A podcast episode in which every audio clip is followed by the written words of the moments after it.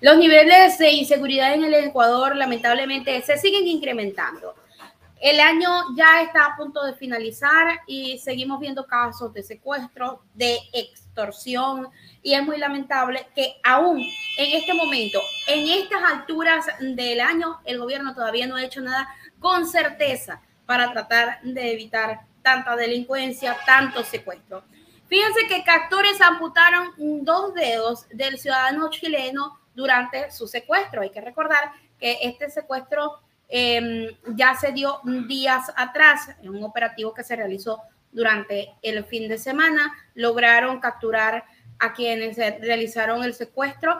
Em, y según testigos, según la esposa del señor Luis que fue secuestrado, em, ella dijo que saliendo de su domicilio de la urbanización en Casa Laguna a las 16 horas, se perdió ya el contacto con ella y a las 22 horas empezó a recibir llamadas telefónicas por parte de los captores que solicitaban 100 mil dólares para la liberación. Eso fue lo que ella comentó al comandante de la policía. Sin embargo, inmediatamente vamos con el detalle de la información para saber detalles de lo que fue este secuestro eh, que se dio en el Ecuador, señores, donde lamentablemente seguimos con grandes índices de violencia. Actores del ciudadano chileno Luis Toledo le amputaron dos dedos de la mano izquierda durante el secuestro, dijo Fabián Montalvo, comandante subrogante de la zona 8. Tras su liberación, fue llevado a una casa de salud para que reciba atención médica. El jefe de la policía dio detalles del operativo que concluyó con la liberación del militar chileno. Explicó que desde inicio de labores de búsqueda e investigación permitieron la localización de la víctima. La operación se realizó en el Cantón Durán, provincia del Guayas, donde se lograba la neutralización y aprehensión de un individuo que participa directamente en el secuestro de Luis. Posteriormente se procede a la liberación del secuestrado de nacionalidad chilena a pocos metros del malecón Abel Hilbert. Hay una persona detenida y otros individuos se habrían dado a la fuga, por lo que los operativos y la búsqueda continúan. Eh, efectivamente, la Policía Nacional, a través de la Unidad Antisecuestro y Extorsión, tome toma conocimiento sobre un secuestro, el cual se desarrolló el día 29 de septiembre de 2022, ya que por versiones de la señora María G., eh, se conoce que su cónyuge Luis T., de 31 años de edad, había, había salido de su domicilio en el sector de la urbanización Casa Laguna, aproximadamente a las 18 horas Posterior de eso pierde el contacto directamente con su esposa y posterior a las de 22 horas eh, empieza a recibir llamadas telefónicas por parte de los captores de este individuo, los mismos que le solicitaran una cantidad de 100 mil dólares americanos para su liberación.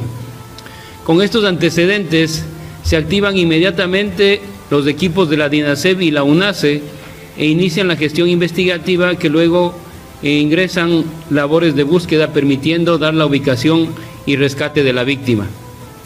La operación se desarrolló en el Cantón Durán, donde se obtuvo previamente información de relevancia en los, participantes del hecho delictivo, específicamente en el sector del malecón Abel Girber, directamente en la ciudad, en el Cantón Durán, donde se logra la neutralización y la aprehensión de un individuo que participa directamente en el secuestro de este señor Luis T. Posterior de ello, se procede a la liberación de la víctima del secuestro de nombres Luis T. de nacionalidad chilena. Una vez liberado, fue trasladado inmediatamente a un centro de salud para que le den las eh, principales de acciones médicas. Las investigaciones continúan por parte de los investigadores para dar con el paradero de las demás causantes de el secuestro del militar chileno en servicio pasivo se produjo el pasado 29 de noviembre del 2022. Se presume que como tuvo una intervención directa en la compra de su vivienda, tuvo contacto con algún individuo que consideró que tenía mucho dinero, afirmó el jefe de la policía. Eso es lo que dice la policía en sus primeras investigaciones. Eh, sobre esto hay una persona detenida y otros individuos, otro de los individuos se habría dado a la fuga por lo que, bueno, los, operativos van a continuar durante los próximos días.